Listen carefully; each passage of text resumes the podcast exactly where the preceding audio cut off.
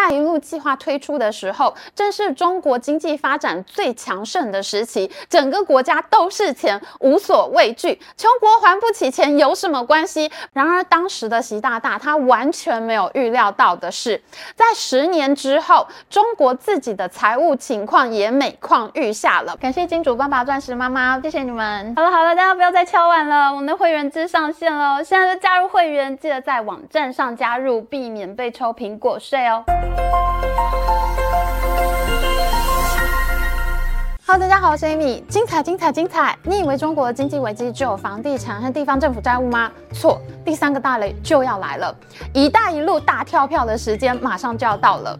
我们宇宙的强者，世界的伟人习大大呢？他从二零一四年开始推动“一带一路”政策，要从古代丝绸之路深入中亚、西亚，往中东进入欧洲。在欧洲呢，还有中东欧十七加一国组织。到了西欧之后呢，可以从荷兰的鹿特丹、意大利的威尼斯，还有希腊的雅典出海。格局真的太大了。中国拿不下台湾，没有办法从太平洋出海，那他们就从后面绕过去，把欧亚非大。路铺上各种铁路、公路，拿下各个港口，那中国就成为了一个可以直通欧亚非的经贸大帝国。历史上也只有成吉思汗把国土做到这么大。那现在呢？世界的伟人、宇宙的强者习大大也要横跨欧亚非洲了。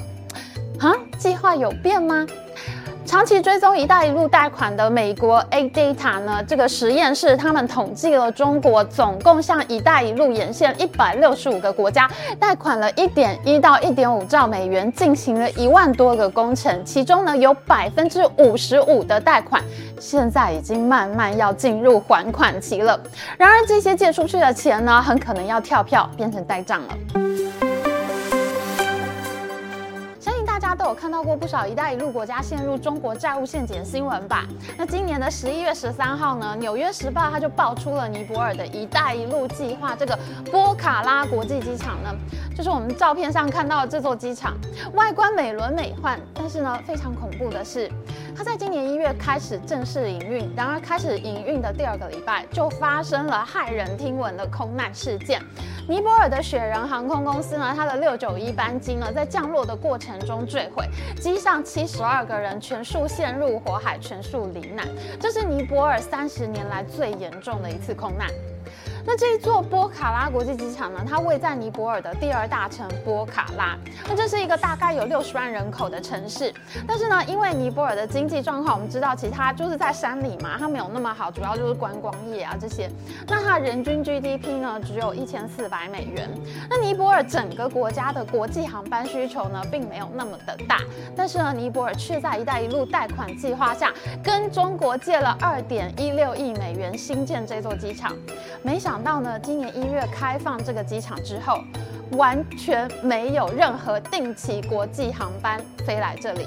第一架国际航班呢，是在机场开放了五个月之后呢，才由中国的四川航空呢，第一架国际航班飞来这里。它载着外交亲善的龙舟赛运动员和中国官员，才写下了这座机场第一个国际航班首航记录。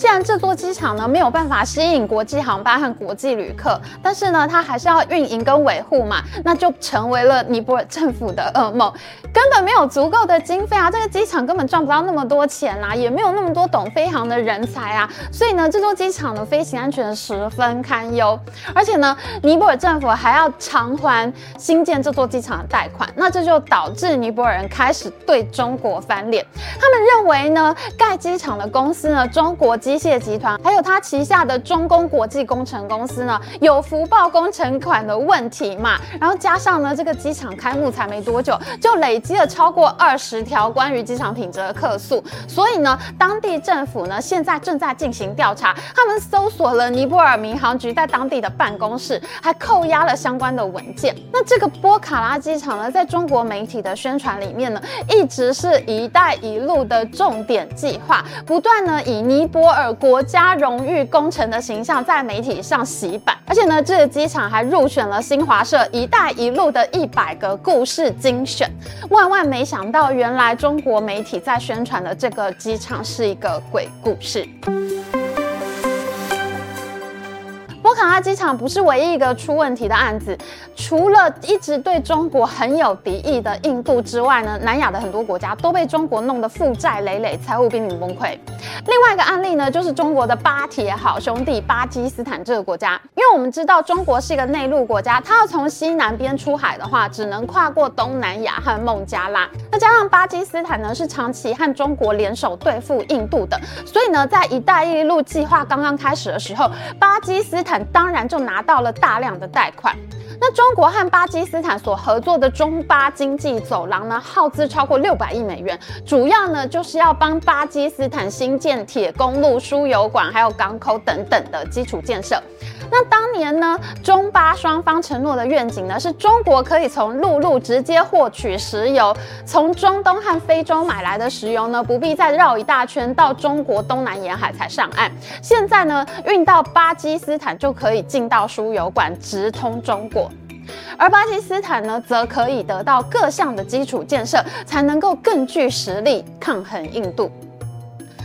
其实呢，你的经济实力呢，如果不到这个程度呢，你就不应该要花这些钱。巴基斯坦呢，做到现在果然是被搞到了经济崩溃。最经典的案例呢，就是拉合尔市的地铁，还有中国非常想要的瓜达尔港。拉合尔市呢，是巴基斯坦的第二大城，人口超过一千万人，是世界上第二十六大的城市。那因为这个城市呢，规模不断的扩大，所以呢，他们就想要盖捷运。于是呢，巴基斯坦就和中国借了二十亿美元，打算兴建拉合尔市捷运系统的第一条橘线。万万没想到，钱借下去才是噩梦的开始。其实这条局限啊，早在一九九一年就被拿出来讨论过。日本主导的亚洲开发银行呢，就曾经研究过要怎么样开这个地铁。但是呢，讨论的过程一直都没有很顺利。直到二零一四年，巴基斯坦总理和习大大拍板之后呢，才确定要新建这条局限。一开始呢，双方预估的费用是十六亿美元。可是呢，有许多“一带一路”的工程都是这样，日本和中国呢都在抢印尼的亚万铁路，结果呢，中国报了一个日本人觉得根本就不可能、匪夷所思的低价。中国在得标之后呢，果然工程的费用就节节暴涨。那这条在巴基斯坦拉合尔市的地铁局线呢，它也是一样的，不但越盖越贵，也没有按照原定的工期。中方总是低估经费而高估自己的能力，导致拉合尔市政府呢两次追加额外的预算。原本说好二零一八年就要盖好，结果呢盖到了二零二零年的十月才开放。而且呢，这条地铁路线呢，就跟其他城市的地铁一样，都不赚钱，都是要靠市政府补贴的。那拉合尔市政府呢，它一边要补贴捷运，一边呢还要把不断上修的工程款还给中国，简直就是噩梦一场。拉合尔捷运至少还有人坐，你钱花到哪里你看得见。但是呢，巴基斯坦的另一个工程瓜达尔港，整个就是不知道为何而战。中国开出了一张家庭号的大芭乐票，他们说呢，如果巴基斯坦呢可以把瓜达尔港修建成超级大港，那以后呢这个城市人口会暴增到三十万人。在二零二二年的时候呢，这个港口就可以达到六千五百万吨的吞吐量。到了二零五零年，你还要再盖二十五万栋新房屋，你才够住人。瓜达尔港呢就会变成巴基斯坦的第三大城，到时候还要盖一个最大的国际机场，哇，听得我都想要去瓜达尔港买房子了耶！可是呢，大家知道这个瓜达尔港它是一个什么样的财条吗？在中共官方的新闻里面说呢，瓜达尔港在二零二三年它的吞吐量是一千一百六十二 t 和五十万吨的吞吐量。这篇报道甚至还说，巴基斯坦西南部的瓜达尔港呢，海风吹拂，汽笛声声，港内货物装卸忙碌，与港口连接的东湾快速路上，一辆辆卡车从从瓜达尔港驶向全国各地。如果大家有看过我们在两年前做过的大牌长荣系列，你一定知道 TEU 这个 T E U 呢，就是指二十尺货柜的意思。我们的节目呢，曾经到台北港去实拍长荣海运的最新巨轮长宜轮，一艘长宜轮就是二点四万 TEU。可是呢，我们刚刚跟大家讲的这个要住三十万人、盖二十五万栋新房子的瓜达尔港，它整个港口。能装下的最大吞吐量只有一千一百六十二个货柜。我们长荣海运光是一艘货轮就有二点四万个货柜，它就可以装下二十个瓜达尔港了。大家看一下这张图，高雄港的货柜装卸量在去年那边有一个九四九，这九四九是什么呢？就是指九四九万 two，它跟瓜达尔港是差了一万倍呀、啊。所以大家，您刚刚听到中共新闻网吹得天花乱坠的那个瓜达尔港口，它是连我们台湾的苏澳港都比它大十倍耶。说到这里，你觉得这个港有什么港内装卸忙碌、卡车一台接一台的情况吗？你觉得苏澳港有没有可能十年之后盖二十五万栋新房子呢？中共的说法就是一个骗术，这个骗术有谁会买单呢？诶，巴基斯坦人就会买单哦。我们任何人一听到这些天花乱坠的说法，我们都会知道这个开发计划很不对劲。你的国家没有这种经济实力，你怎么可能港口会需要到这么大的吞吐量呢？这个呢，从头到尾就是一个骗术。中国政府打从一开始，他们的算盘就是想要利用瓜达尔港的深水港优势，作为中国海军的补给据点。而且呢，中国的好朋友伊朗，距离瓜达尔港只有七十二公里，伊朗产的石油送到这这里是最近的地方。那中国再开一个油管，从这边直接运油去中国，以后他们的油轮就不用经过印度控制的印度洋海域，也不用。通过马六甲海峡了，真正需要瓜达尔港的是中国，不是巴基斯坦呐、啊。但是呢，从头到尾借钱贷款盖这个瓜达尔港的却是巴基斯坦政府。巴基斯坦人慢慢就发现，哎。不对劲哦！今年以来，在瓜达尔港附近，针对中国人和中国工程师的抗议和攻击事件就不断的发生。今年八月，甚至出现了当地的武装组织对中国工程车队开火的事件，可见当地的民众是有多么的愤怒。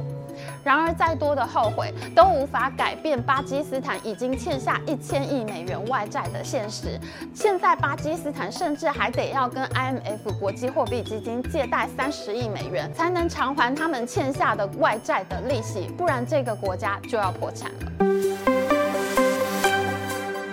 难道真的都没有人意识到不对劲吗？事实上，各个国家记忆中的开发计划是二次大战之后的马歇尔计划，还有后来的世界银行、亚洲开发银行，甚至到最近 IMF 国际货币基金的计划。那这些国家他们看到的潜力呢，是接受了援助的国家每一个经济都得到了发展，那他们就以为，哎，这次轮到我们了。